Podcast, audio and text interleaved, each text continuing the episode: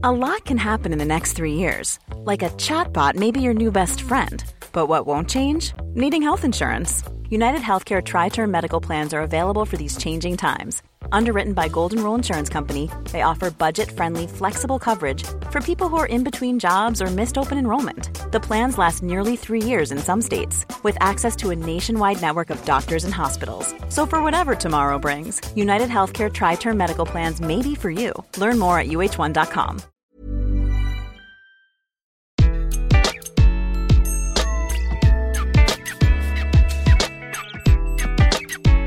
Bonjour, je suis Gaël Châtelain-Berry, bienvenue sur mon podcast Happy Work, le podcast qui va vous envoyer de bonnes ondes pour aller travailler. Alors avant de commencer, je voulais vous dire que si vous voulez participer en live à Happy Work et prendre la parole ou me poser des questions ou faire des remarques, tous les vendredis à 18h, je suis sur la room de Happy Work, le talk, sur Clubhouse. Pour vous inscrire, c'est hyper simple, c'est gratuit. Vous téléchargez Clubhouse, vous allez sur mon profil et vous appuyez sur la cloche et vous serez au courant de tout. Alors, cette semaine, j'ai décidé de vous parler de la libération de votre propre parole.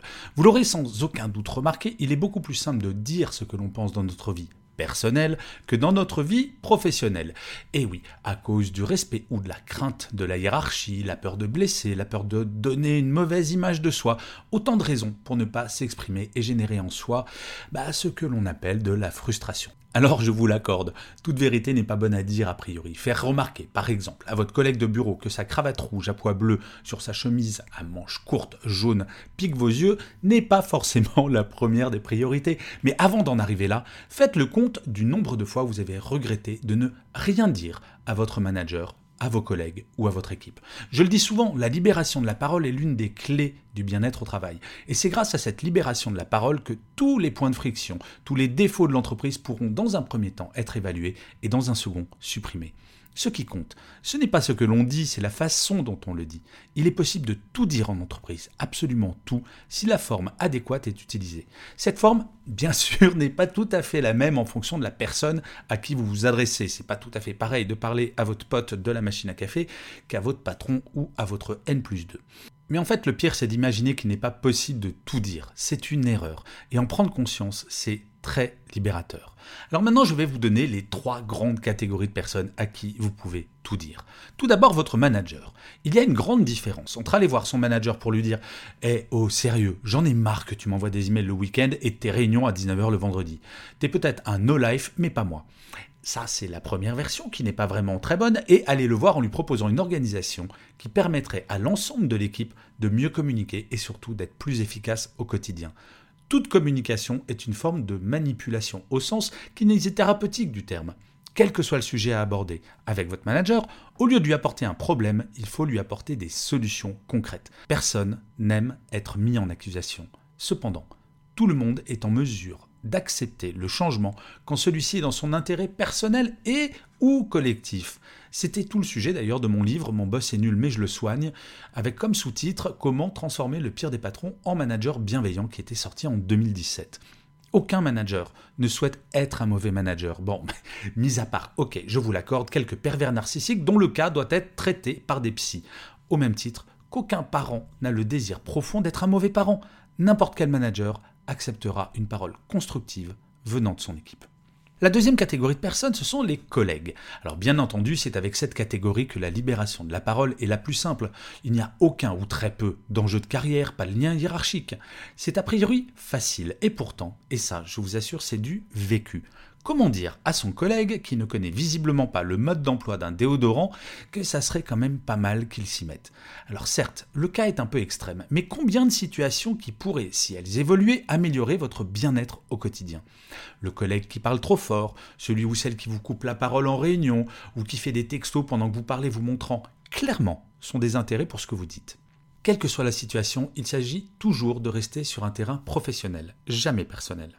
Dans l'exemple du déodorant, il ne fallait pas aller voir la personne en lui disant euh, Franchement, ton odeur de rat c'est compliqué pour moi.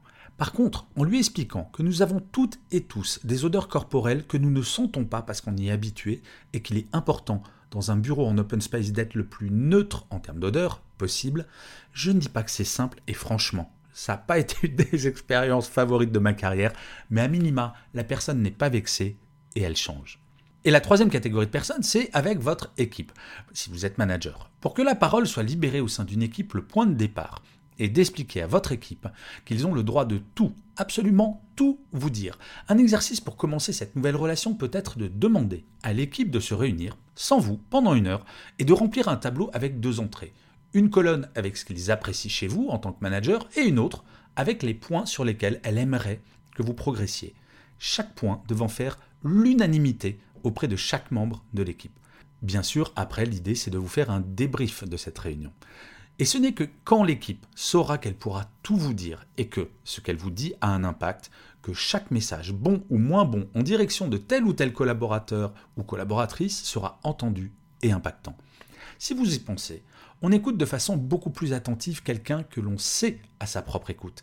Imaginer que l'on peut diriger une équipe sans jamais l'écouter est un doux fantasme. Oui, comme je le disais en début de chronique, la libération de la parole fait un bien fou. Mais contrairement à ce que je peux lire ici ou là, il n'est pas obligatoire d'attendre que son entreprise se lance dans un grand mouvement de libération de la parole. Nous pouvons toutes et tous agir à notre niveau, quelle que soit notre position hiérarchique. J'ai passé plus de 20 ans en entreprise, à beaucoup de postes différents. J'aurais mis quelques années à comprendre cela, mais le jour où j'ai décidé de ne plus rien garder pour moi, d'exprimer mes joies ou mes frustrations aux personnes avec lesquelles je travaillais, tout a changé. Et je finirai comme d'habitude cet épisode de Happy Work par une citation. Pour celui-ci, j'ai choisi une phrase qui me semble particulièrement à propos, et c'est une citation d'Eschyle qui disait ⁇ La parole apaise la colère ⁇ Je vous remercie mille fois d'avoir écouté cet épisode de Happy Work, je vous dis rendez-vous au prochain, et d'ici là, prenez soin de vous.